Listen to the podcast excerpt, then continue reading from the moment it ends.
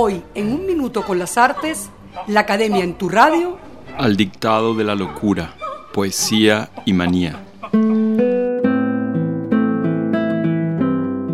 Desde el origen de nuestra cultura, la poesía ha estado asociada a la manía, es decir, ha estado siempre muy cercana a los manes y desmanes de la demencia.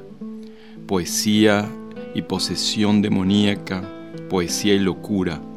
El poeta se encuentra en el lenguaje y en la vida a merced de fuerzas que él parece inclinado a tentar y que lo superan, poniendo en riesgo con ello su propia integridad física y espiritual.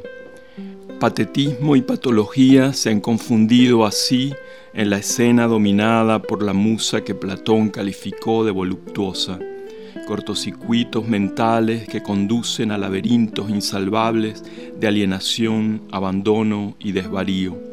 Helderlin, Nerval, Poe, Blake, Artaud, para solo nombrar algunos entre los modernos, son ejemplos de esa inquietante vecindad entre la razón y las fantasmagorías del delirio frente al torbellino prodigioso de sus imágenes, atravesadas por una terrible lucidez y una intensidad sensual apabullante, el lector se encuentra desprovisto de toda brújula. Va a la deriva sobre sus páginas, alucinado él mismo y alucinando, atravesando paisajes y pasajes ominosos donde la lujuria de la palabra se hermana con el magma viscoso de las bajas pasiones evocadas, los contactos tenebrosos, las imaginerías diabólicas, los espasmos de una lucidez hiperestésica hipertrofiada.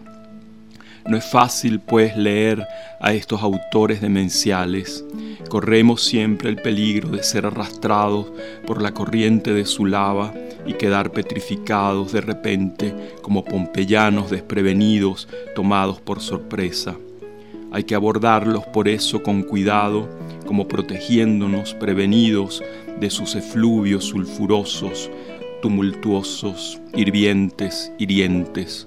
Comenzamos así, queridos radioescucha, una pequeña serie de incursiones en la vida y en la obra de alguno de estos poetas tocados por la inminencia de la demencia y que alienados escribieron sonámbulos al dictado de la locura. Pero primero pondremos bajo sospecha esta misma sentencia. ¿Es posible escribir poesía desde la locura? ¿Es la locura un catalizador poético confiable? ¿Es a la inversa la pasión poética la que provoca reacciones anímicas que conducen a la locura y el poeta enloquecido es entonces un poeta que escribió poemas pero que ya no podrá escribirlos más? Abordaremos estas preguntas en nuestras próximas entregas, comenzando con el emblemático caso de Friedrich Helderlin, el poeta alemán que se lamentó de la penuria de los tiempos modernos en un mundo del que los dioses habían huido para siempre y que un buen día atravesado por el rayo de esos mismos diosesidos, al perder la razón, perdió con ella también la poesía. Hasta aquí un minuto con las artes, la Academia en tu radio, escrito y narrado por Rafael Castillo Zapata. En la producción, Valentina Graciani. En la grabación, edición y montaje, Raúl Sánchez.